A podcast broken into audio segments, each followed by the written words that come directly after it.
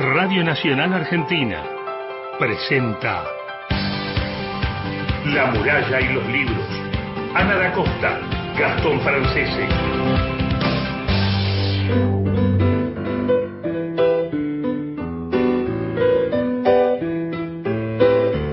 Hola, ¿cómo están? Muy, pero muy buenos días. Bienvenidos a La Muralla y los Libros, el programa de la Biblioteca Nacional. Mi nombre es Ana da Costa, acá está Gastón Francese. ¿Cómo estás, Gastón? Buen día. Hola, buen día. 7 de la mañana, 2 minutos, 6 grados, 8 décimas y recuperamos gente, parece. Saludamos a Cristian Blanco, que está en la coordinación y en la, en la producción. Y, sí, volvió. Volvió, no quería, pero volvió, no le quedó otra. Ahí en la operación técnica. Eh, haciendo la, la magia en los controles. ¿Cómo estás, Gastón? Buen día. Bien, ¿vos cómo estás? Hoy te noto seria, no sé qué te pasa. ¿Estoy seria? Sí, te viniste calladita, es el día. sin reírte mucho. Hay, hay que, hay que arrancar el día, hay que arrancar la mañana. bueno, y hoy vamos a hablar de cine. El sábado pasado llamó muchísima gente, muchísimos mensajes. Sorteamos un libro, el de Luciana de Luca, que se Así fue, es. otras cosas por las que llorar, Salta. se fue para Salta. Y hoy, ¿Hoy qué vamos a hacer? hoy vamos a implementar esta costumbre de sortear un libro entre todos los oyentes. Todas las veces que podamos, porque hay veces que nos va a costar, pero Sí. bueno, Pero hoy sí. hoy sí. Hoy sí, y hoy tenemos el libro Cuadernos de Andrés Ditela. Con él vamos a conversar en esta mañana. Así que se pueden llamar, eh, pueden llamar y comunicarse a qué teléfonos. Andrés Ditela escribió cuadernos, como decía Ana. Le agradecemos a la gente de Editorial Entropía que nos dio un ejemplar para sortear.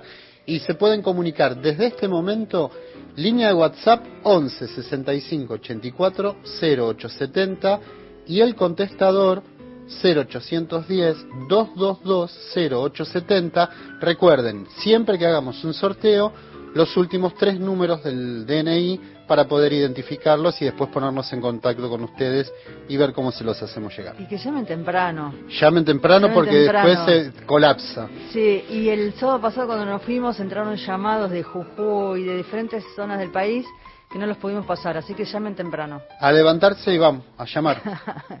Bueno, Andrés Ditela es cineasta, eh, ha dirigido las películas Montoneros, una historia, eh, Macedonio Fernández en el año 95, Prohibido en el 97, La televisión y yo, Fotografías, El país del diablo, Hachazos, Volveremos a las montañas, Máquinas de sueños, bueno, entre tantas otras, entre 127 cuadernos y Ficción privada, que es la última.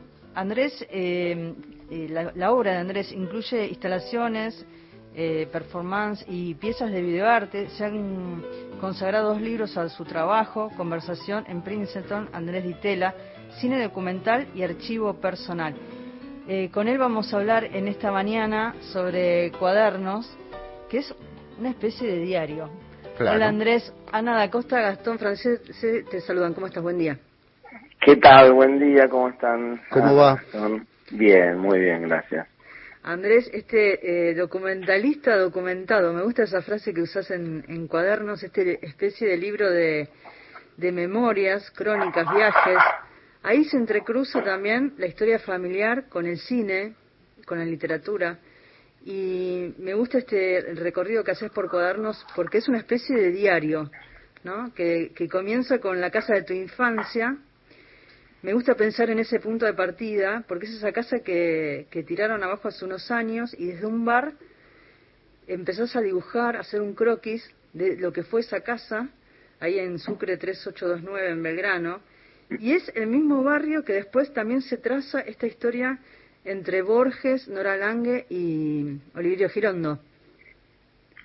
Es así, sí, sí, son esas casualidades que se convierten como en, mitos de origen. Es como la, la, las ganas que uno tiene de que hayan pasado cosas en el barrio, donde nunca pasa nada.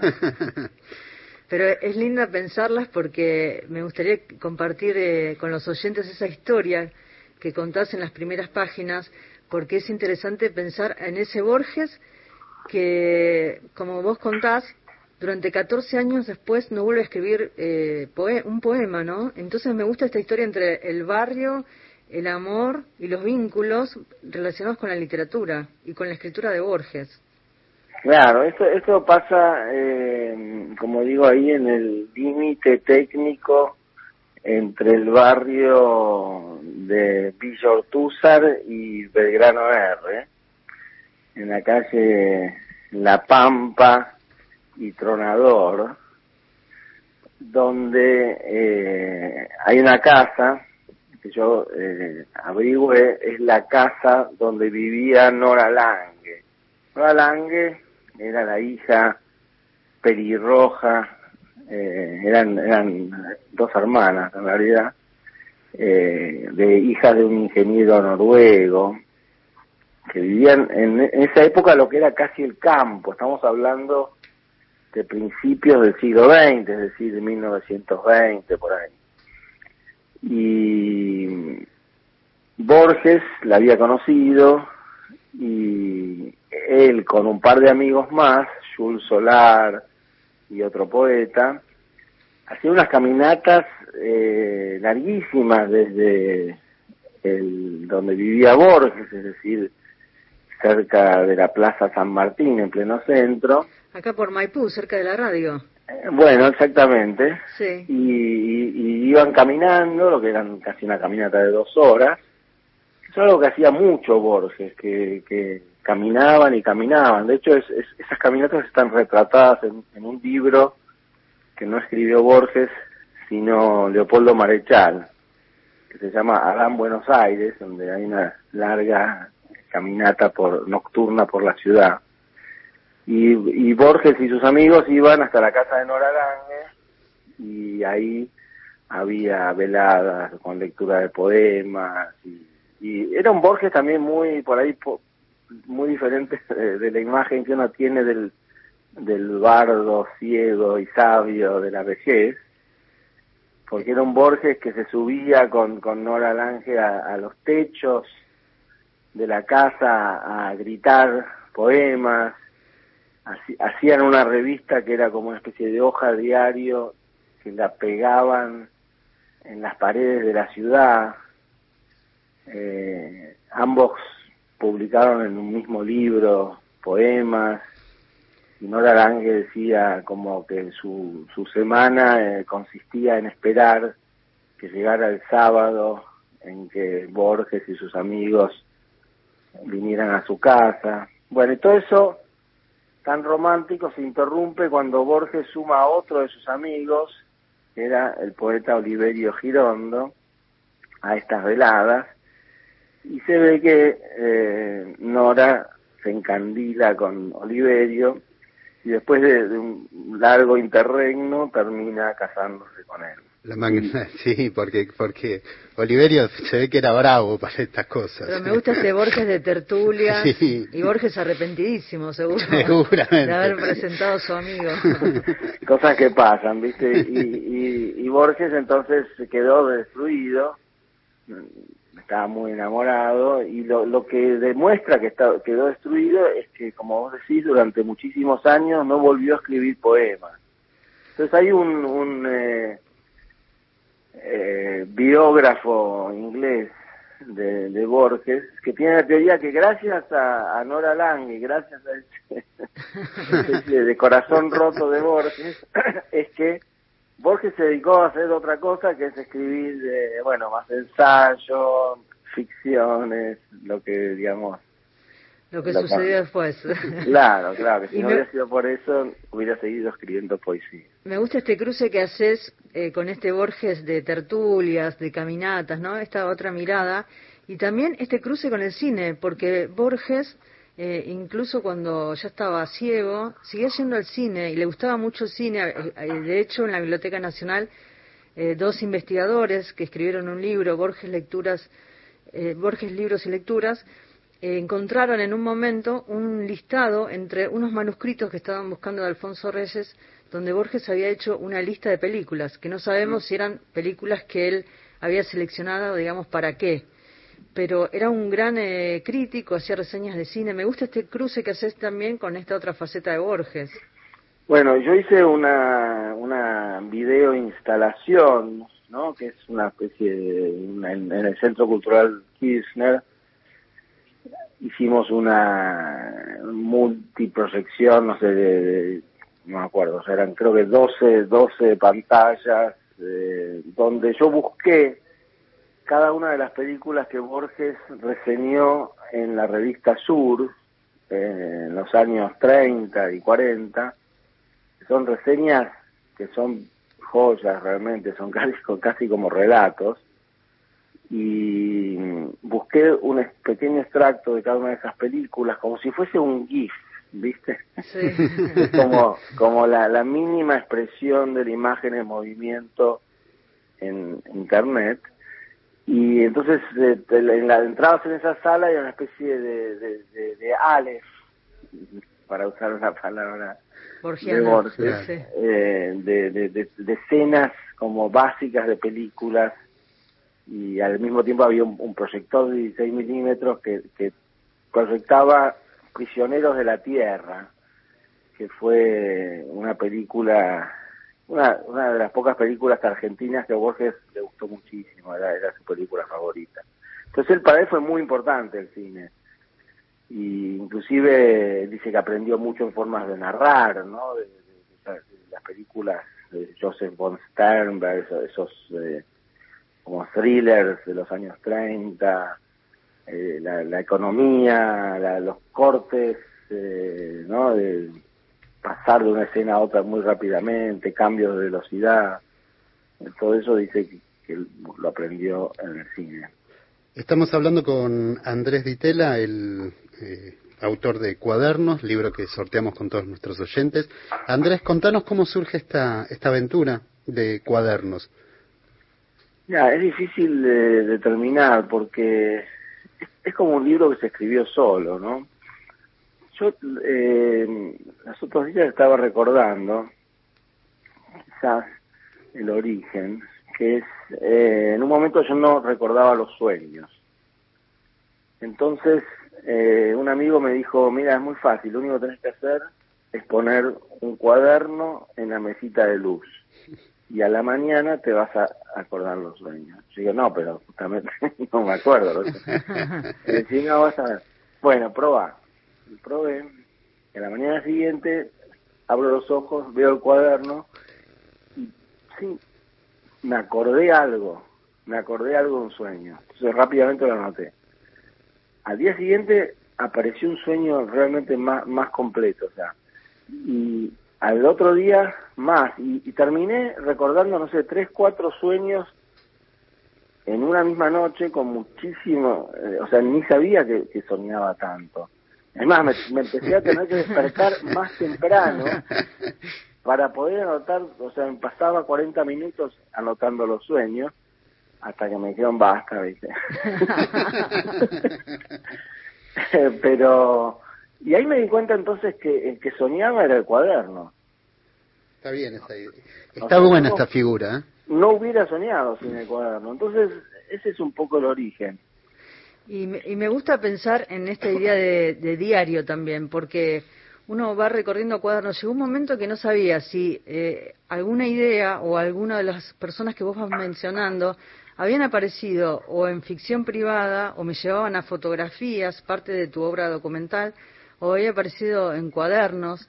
Y esas ideas que se van, eh, que tienen como esa circularidad, ¿no? Uno eh, ve el documental fotografías que tiene que ver con tu historia familiar, Después hace un recorrido por tu, último, tu última obra documental que es eh, Ficción Privada, y ahí también aparece Kamala, Torcuato. Sin embargo, Torcuato vuelve a aparecer en la televisión y yo, ¿no? Hablando sobre, eh, sobre una época determinada, sobre este interés tuyo por la televisión. Y mm, hace un recorrido donde las ideas van circulando, decía, y aparece también la figura de Macedonio Fernández, un bellísimo documental que está en, YouTube, uno lo puede ver, eh, que hiciste con Ricardo Pilia, un Ricardo Pilia muy joven y muy curioso, que aparece por ahí también Germán García, ¿no? que contaba que Macedonio se encerraba en un ropero para escribir. Y después le preguntaste si Macedonio, le preguntaste a Germán García si eh, Macedonio estaba loco, y esto aparece en cuadernos. me gusta pensar en esta idea de circularidad y cómo estos escritores fueron apareciendo en distintos lugares. Sí, yo de hecho, si, si, si me, me pones a, con saque una hoja y, tipo situación de examen, no sabría decir qué cosa está dónde. Porque de hecho, vos, eh, hablaste de diario, que, que, tiene algo de diario el libro, eh, y yo quise darle un poco ese, esa calidad o ese sello, pero yo uso más la palabra cuaderno, porque es el, cuaderno donde entra un poco de todo. ¿Viste? En mis cuadernos, yo, yo ando siempre con un cuaderno, y, digamos, el segundo paso después de los sueños, donde realmente se, empieza, empieza a tomar existencia el libro, creo, pero sin saber que está haciendo un libro, es eh, cuando dejo, durante años llevo a mis chicos, todavía sigue sucediendo cuando hay colegio, al colegio, ¿no? Sí. Y, y después empecé a tomar la rutina de ir a tomar un café y, y quedarme una hora con, con el cuaderno anotando cosas, a veces simplemente cosas que tenía que hacer, a veces un sueño, a veces un recuerdo que se me cruza, a veces simplemente anotar no sé, cómo entran los rayos del sol a la mañana en el café, eh, algo que, que escucho en una conversación en otra mesa, o eh, ideas para una película o, concretamente un guion. Entonces todo se, se va mezclando ahí. Eh, y eso es parte de, de, lo que te voy a decir, se parece pedante, pero lo, lo aprendimos con Ricardo Piglia cuando hicimos ese documental sobre Macedonio Fernández, porque mm, Adolfo Dovieta, que era el hijo de Macedonio Fernández, nos mostró los cuadernos famosos de Macedonio, que, él había conservado, y que Macedonio anotaba de todo ahí, eh, es decir, anotaba así como una entrada de diario o el comienzo de una novela, o una receta o un teléfono de alguien. Y Macedonio, que a veces no le sobraba la plata, eh, escribía inclusive en el mismo cuaderno donde ya había escrito, agarraba una lapicera de con tinta de otro color, verde por ejemplo, y escribía entre líneas eh, algo nuevo. Pues cuando solo ver eso, me, acuerdo que lo, hablamos mucho con Ricardo, ya era como un universo, ¿no? Eh, y, te daba la idea de eso, de, poner todo en el mismo lugar. Porque después las cosas se van, no sé, contagiando entre sí o cuando buscas, a mí pasa todo el tiempo, busco algo que creo haber anotado hace unos meses y no lo encuentro casi nunca. Te encontrás con otras cosas. Me encuentro otras cosas y, y, a veces es, no sé, una asociación así eh, a veces es fructífera, a veces no. O es el cuaderno que hace las asociaciones. Sí, solo, él. exacto, exacto. Andrés, es, importante eso, salir de uno mismo.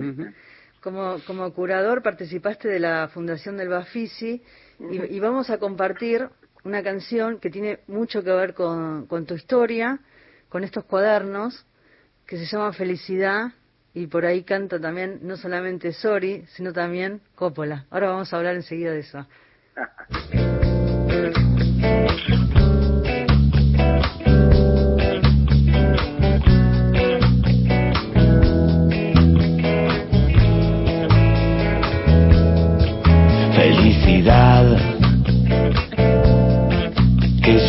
existe y no resiste la más mínima provocación. Felicidad cuando te esperan, ya no hay segunda ni tercera intención.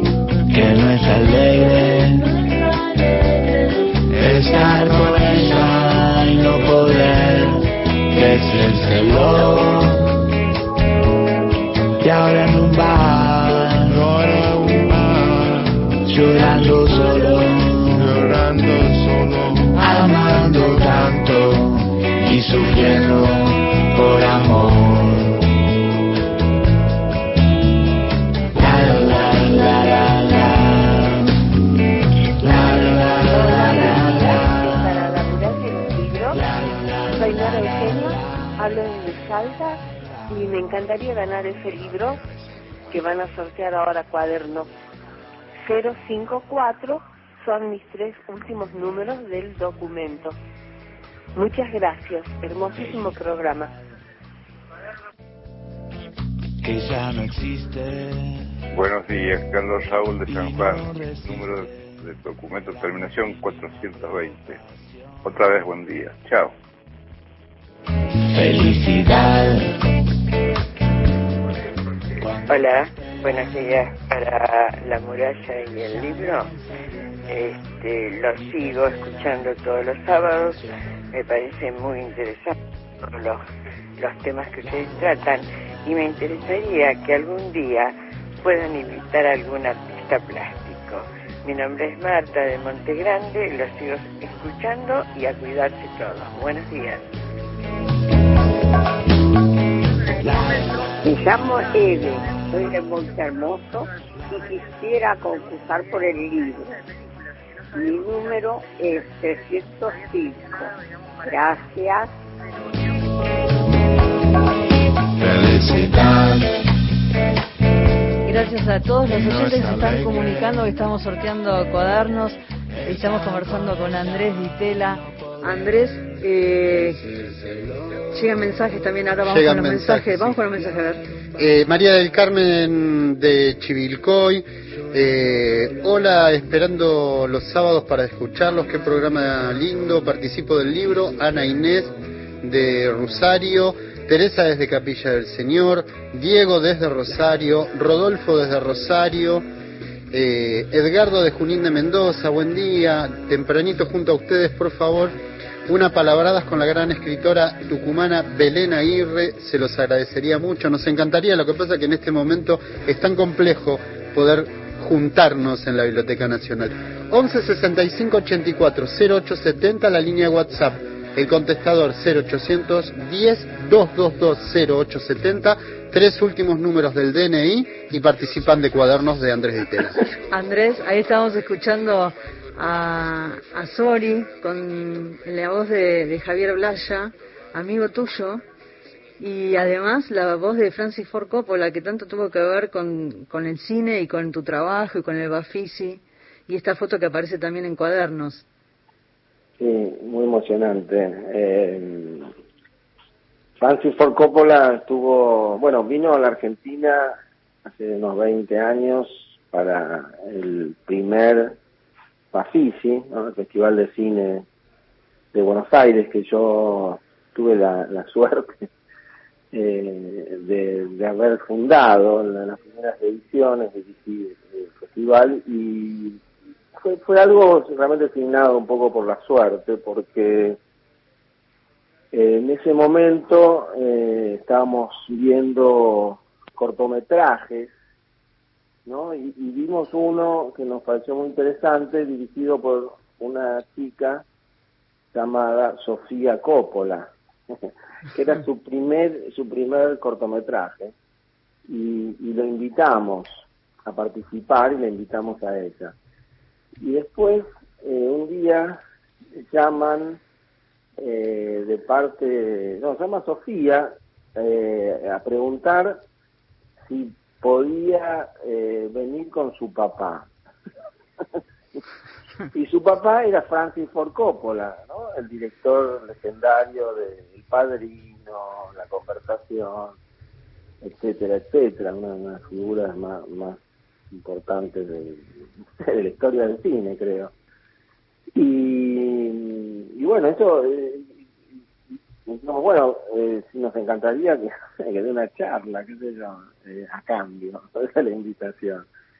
Y, y bueno, vino y eso fue realmente le, le dio un pulso muy grande al festival, porque por supuesto salió en la tapa del diario en la televisión, le, ayudó a, a también a darle relieve a, a las otras eh, películas que eran propuestas por ahí un poco más osadas, ¿no? De, un cine que en ese momento no se estaba viendo en Buenos Aires.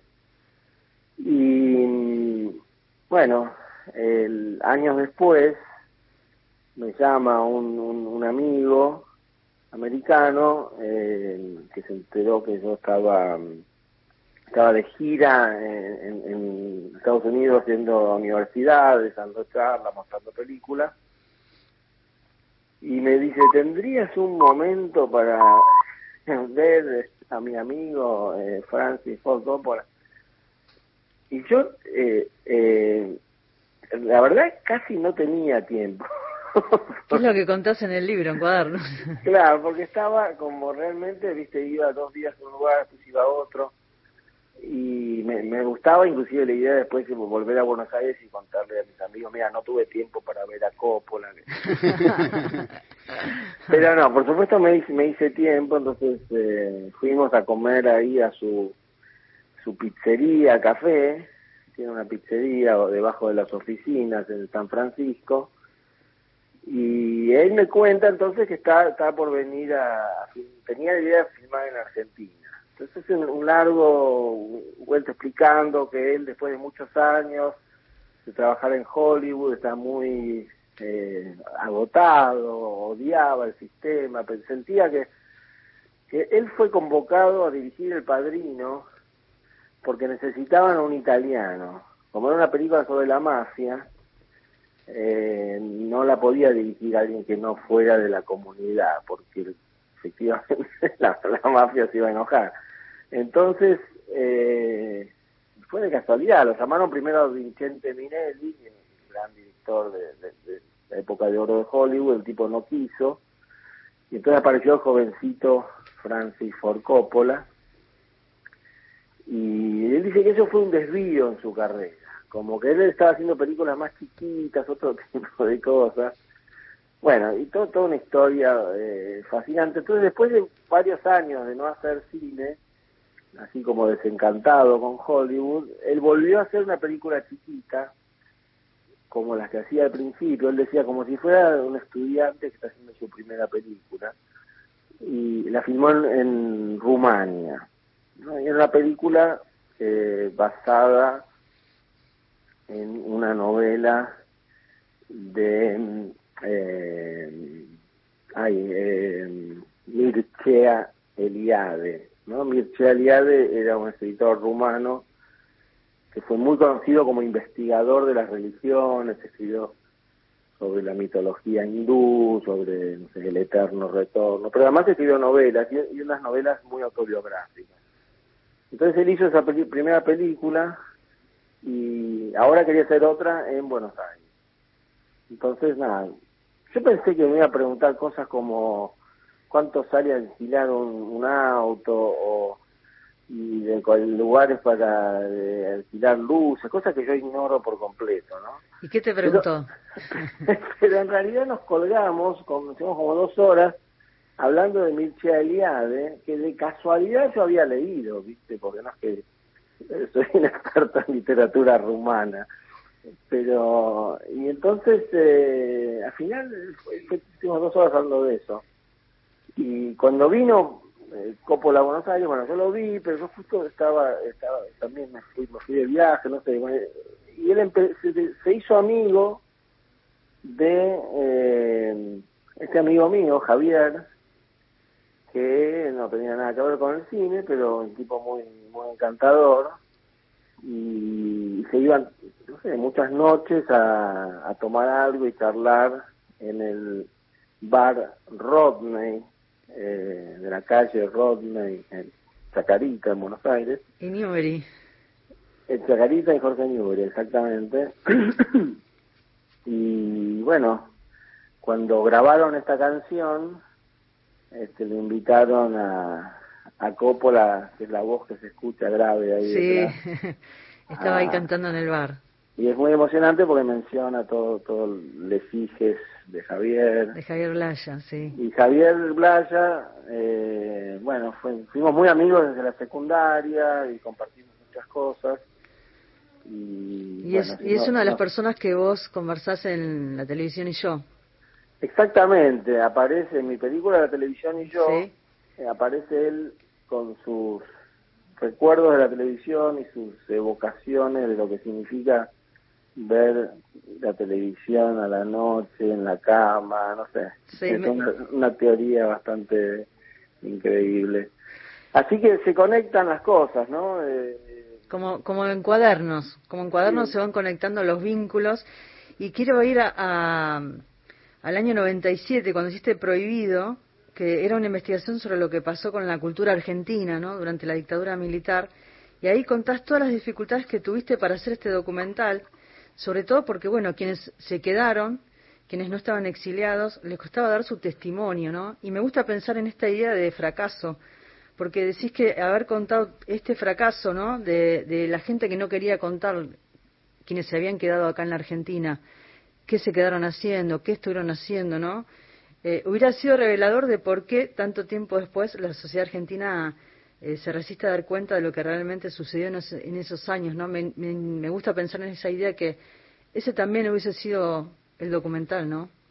Claro, pues yo en realidad lo que ese documental simplemente hay testimonios de personas tanto que se fueron como que se quedaron, de- desde Javier Timerman, Javier no, eh, eh, ay, se me olvida el nombre de Timerman, el periodista que, que fue director de, de un diario muy importante. La opinión. Sí. La opinión y después eh, desde a Norma Leandro que, que se exilió y bueno, que fue como una especie de, de- de crisis en su vida profesional y personal y por supuesto inclusive gente que fue secuestrada y desaparecida y bueno, alguno que sobrevivió cuenta lo que significaba eh, eh, la cultura, la identidad en las circunstancias más negras de estar en un campo de concentración, ¿no?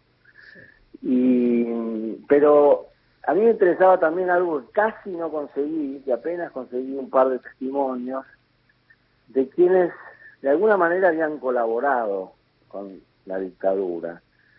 Colaborado eh, para sobrevivir también, ¿no? Eh, yo que no quería hacer un scratch ni, ni, señalar con el dedito, sino tratar de comprender. Eh, y ahí apareció el testimonio muy valioso de Kid Stiles, que fue durante muchos años en distintos gobiernos director del Teatro San Martín de la ciudad de Buenos Aires. Y, él tuvo la valentía de decir, bueno, sí, pensé que era una forma de mantener como una isla poder darle trabajo, por ahí personas que de otro modo no lo hubieran conseguido. Yo perdí muchos amigos.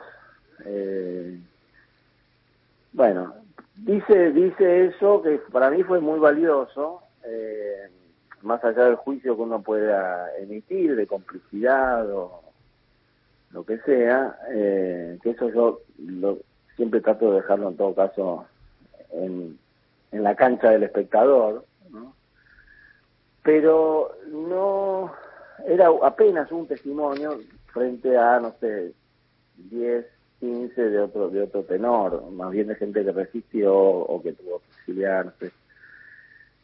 Entonces, eh, yo lo que lo que cuento ahí en el libro, que no está en la película, que me hubiera gustado, después me di cuenta, contar todas las dificultades con, con gente, por ejemplo, estuve muy cerca de entrevistar a Mariano Grondona, que que no recuerdan, un periodista muy, muy importante de la televisión y de la gráfica durante muchos años.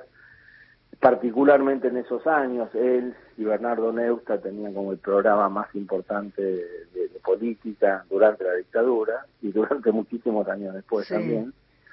Eh, y al final él, él no, no solo no quiso, sino que se enojó conmigo, también, sé, prácticamente me amenazó con que nu- nunca más iba a filmar una película si lo seguía molestando. Que no era mi idea, yo creo que él entendió que yo lo quería escrachar, pero no, no era realmente.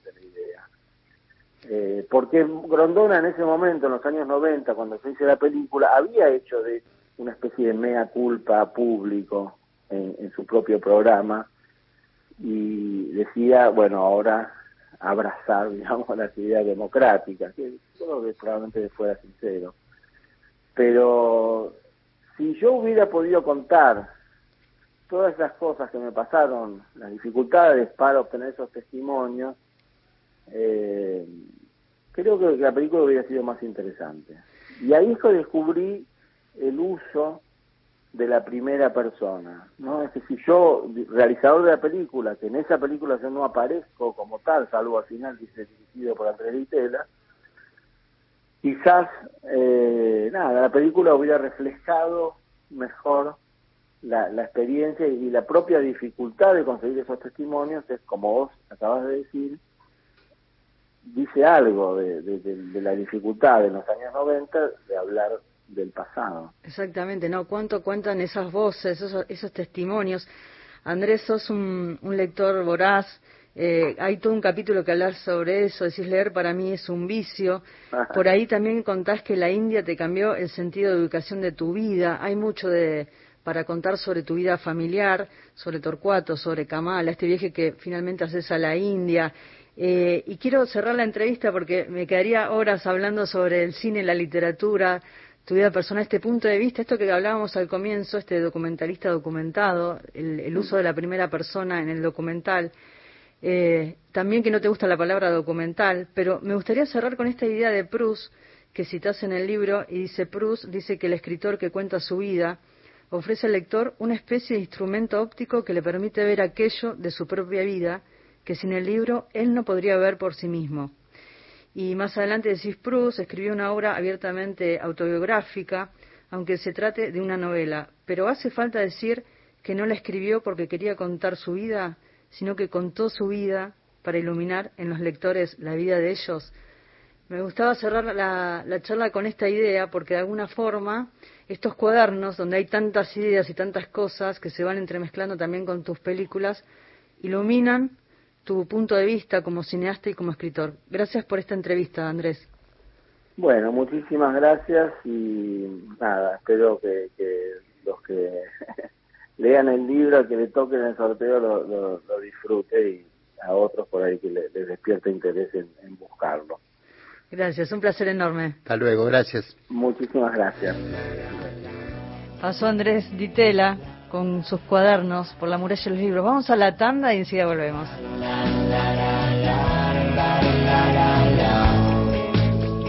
Espacio cedido por la Dirección Nacional Electoral.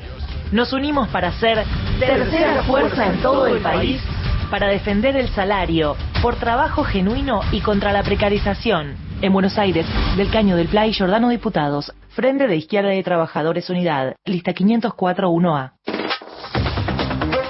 Próximo programa. A las fuentes. Luciana Glesser. Sebastián Premisi. Espacio cedido por la Dirección Nacional Electoral. Alternativa Ciudadana es la respuesta a la crisis de representación. Daniela Gasparini, precandidata a legisladora porteña. Alternativa Ciudadana, lista 40A, Libres del Sur. Es verdad, te comiste la super hamburguesa completa. Te comiste desinfectar todo lo que compraste. Y te comiste un corte de internet en una reunión de trabajo. Para todo lo que te cae mal, elegí Sertal, que alivia dolores y malestares digestivos.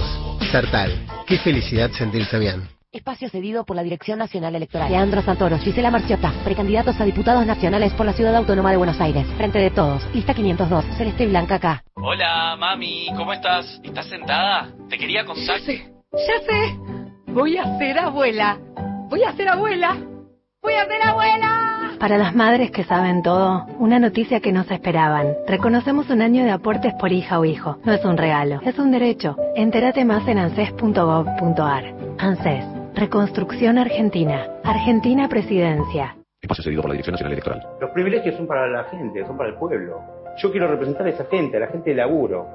El 12 de septiembre te invitamos a creer en lo que viene.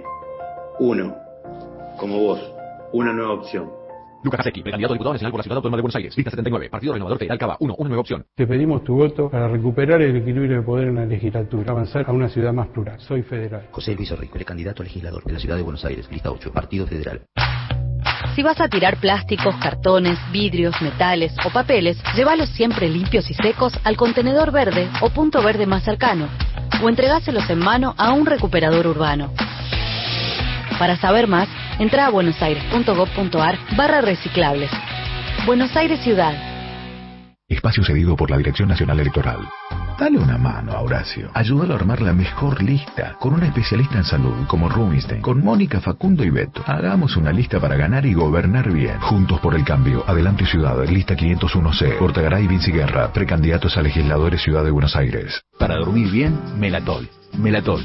Confía tu sueño a los que saben de sueño. Espacio cedido por la Dirección Nacional Electoral. Alternativa Ciudadana es la respuesta a la crisis de representación. Daniela Gasparini, precandidata a legisladora porteña. Alternativa Ciudadana, lista 40A, Libres del Sur. Espacio cedido por la Dirección Nacional Electoral. Siempre estuvimos donde había que estar. Y hoy venimos a mejorar la propuesta de Juntos por el Cambio. Salud, educación, política y cultura. Venimos a sumar para hacer una lista mejor. Juntos por el Cambio. Adelante Ciudad. Lista 501C. Portagaray Vinci Guerra. Precandidatos a legisladores Ciudad de Buenos Aires. Espacio cedido por la Dirección Nacional Electoral. Nos unimos para ser tercera fuerza en todo el país para defender el salario, por trabajo genuino y contra la precarización. En Ciudad de Buenos Aires, Miriam Bregman, diputada. Solano y Trimarchi, legisladores. Frente de Izquierda Unidad, lista 503-1A. Continuamos en La muralla y los libros.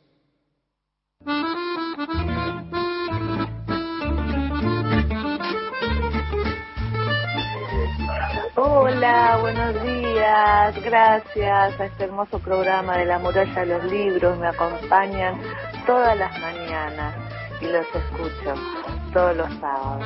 Muchísimas gracias. Quiero participar del sorteo.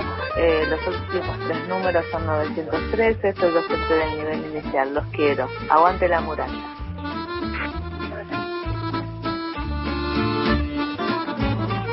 Qué lindo recibir Qué lindo. estos mensajes. Te, te levantan el sábado. Ajá. Hola, soy Livia de Bahía Blanca, los escucho todos los sábados y los lunes los miro. Aprendo mucho, participo del sorteo, los últimos eh, números del DNI. Hola, quiero participar del sorteo. Nancy Ávila, eh, docente de nivel inicial de San Justo. Soy Sebastián de San Nicolás de los Arroyos, eh, le gusta el programa, los números, buen día, me interesa participar del sorteo del libro Patricia de Floresta y así hay muchos mensajes. ¿San Nicolás de los Arroyos es San Nicolás o es otro? Sí, sí, sí. Ah, San Nicolás, qué lindo. Es hermoso. Vamos a la poesía, Poesía, a Córdoba. No, a Neuquén, a Neuquén nos vamos. ¿A Neuquén? Ah, bueno, nos vamos por el sur. Alfonsina Storni. Siempre estás como ausente de la tarde. Raúl González Tuñón.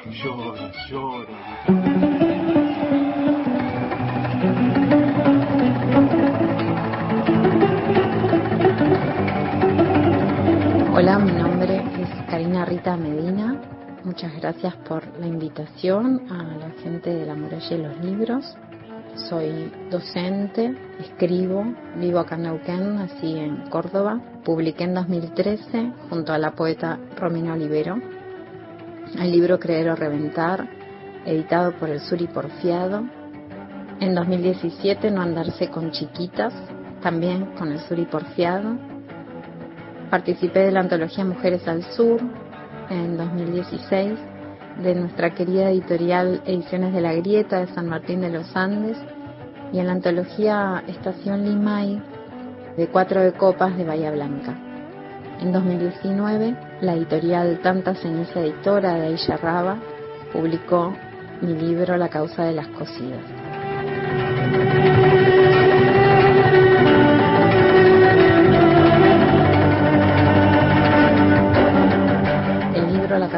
Cocidas les comparto el poema Questions Fifth Avenue. Soplarás la vela encendida comprada en iglesias hechas de piedra y sangre. Hermanas, ¿no diremos ya conejo o liebre desde la ventana del auto, desde el patio fumador, el avión? Cuando la nube acontezca, sabremos desde siempre que solo es vapor, memoria del agua. La visita vendrá igual, las brujas y las gitanas son solo mujeres. ¿Meterá la cola al diablo en cada escaparate? Ya lo hizo, de todos modos. La miseria sonreirá su selección natural entre hombres y máquinas, entre mujeres y animales, en el Rockefeller Center y en el barrio Almafuerte. El aceite entonces flotará un instante en el plato, haciendo ojos que no ven y corazones que tampoco. ¿Habrá llantos geriátricos? pueriles en distintos idiomas? Es probable, en la exacta proporción del sinsentido de un sistema de sinos que estallan. Encenderás velas compradas por unos pesos. Fallará el ruego aunque se devuelva al mar la concha robada. ¿Por qué? Pagamos con nylon y colillas nuestra deshecha cotidianeidad plena de pías devociones.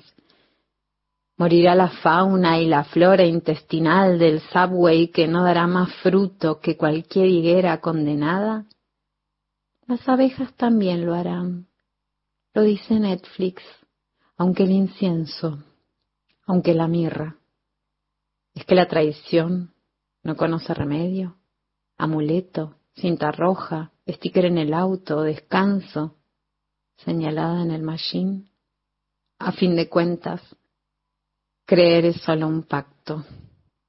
El empacho es un estómago o un hígado que tragó escobas contra la puerta, herido de secreto bajo el signo de que el tiempo todo lo cura. Los curas, los curas y es que a donde vamos llevamos nuestra propia cruz en el lomo. ¿Por qué rezábamos mientras escondíamos la mugre debajo de la alfombra del patio de tierra pisonada, los espejos sanos? Cuando llegamos a destino, en cada viaje lo extranjero se vuelve piel curtida. ¿Cómo haré para ver que no hay conjuro para el desorden, los mundos legibles manifestarán su respuesta en el humo. Y lo invisible de mi pobre fe será desgracia con suerte.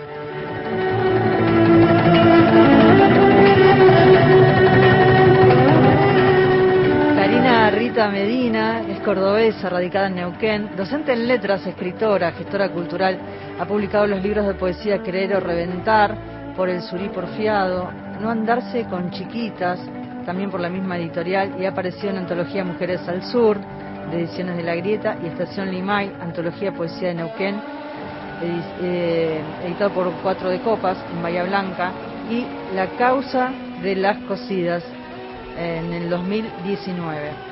La poesía hoy entonces, Karina Rita Medina, desde Neuquén.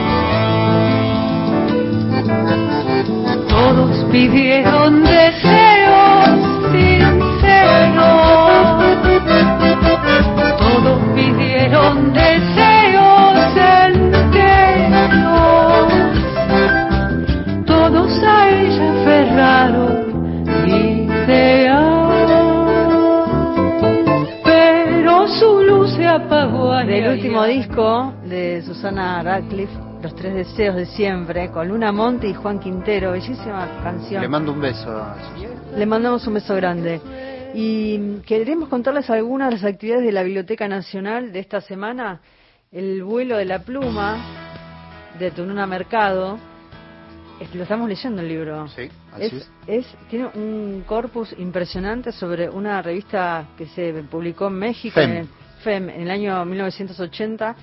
Y Tununa Mercado ahí hace unos, unos textos y unos ensayos impresionantes que se publicaron en ese momento, haciendo un recorrido no solamente por, por temas de feminismo, sino las primeras rondas de Plaza de Mayo, la primera marcha gay en México. El vuelo de la pluma de Tununa Mercado se va a presentar a través del canal de YouTube de la Biblioteca Nacional en vivo el próximo sábado 21 de agosto a las 17 horas. Eh, que como les decía, ahí conviven estos artículos de la histórica revista FEM con intervenciones públicas posteriores a su exilio, muchos textos aún desconocidos. Eh, van a hablar eh, Juan Sasturain, Tununa Mercado, Eduardo Gruner, Facundo Giuliano va a estar coordinando esta mesa, así que no se la pierdan, es el y Luisa Valenzuela también.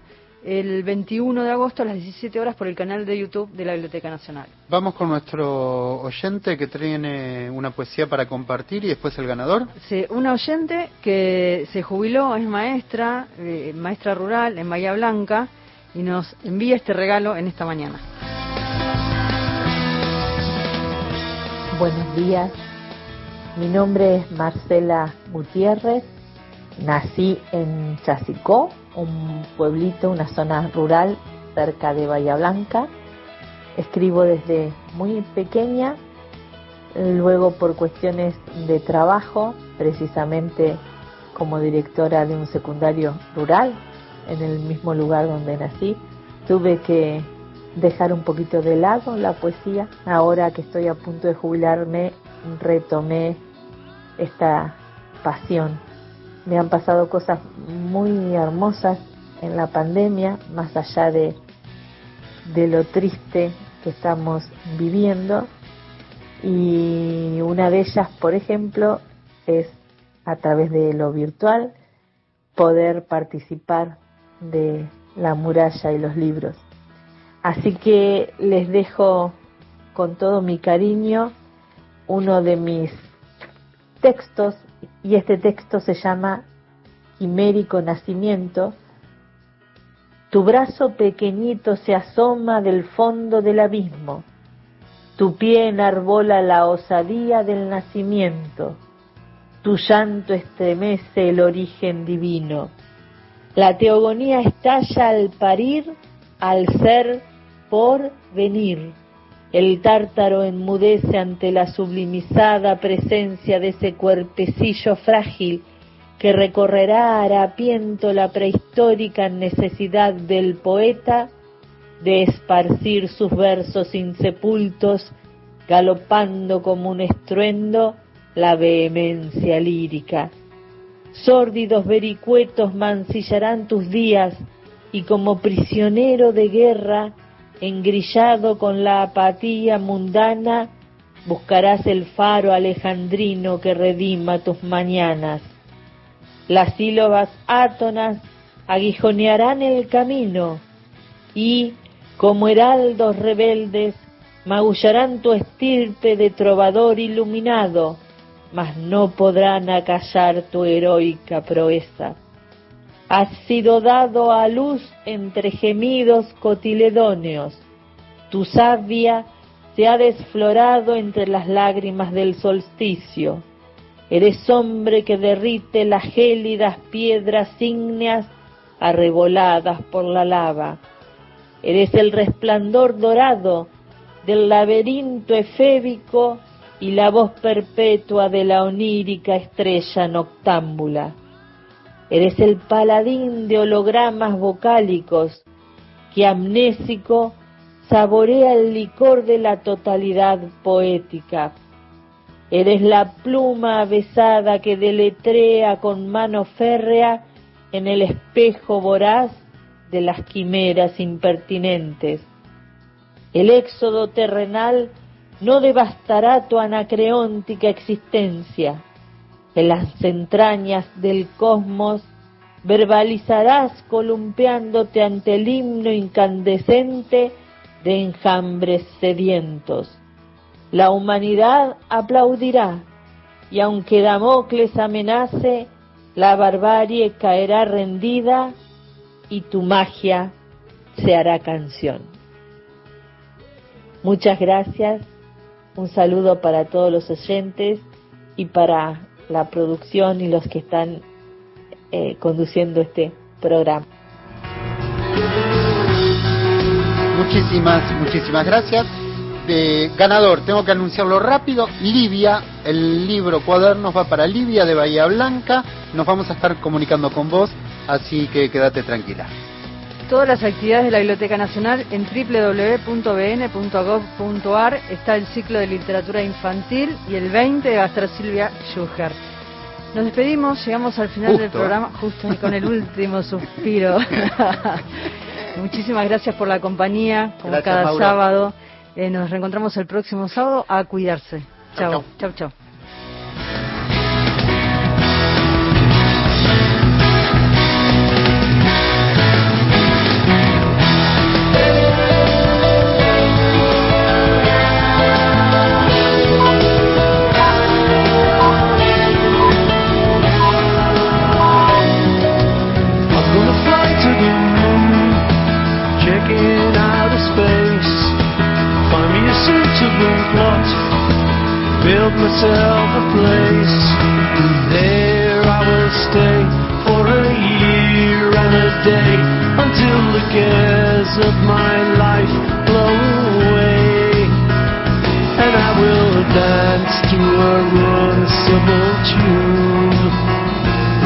The queen of my heart.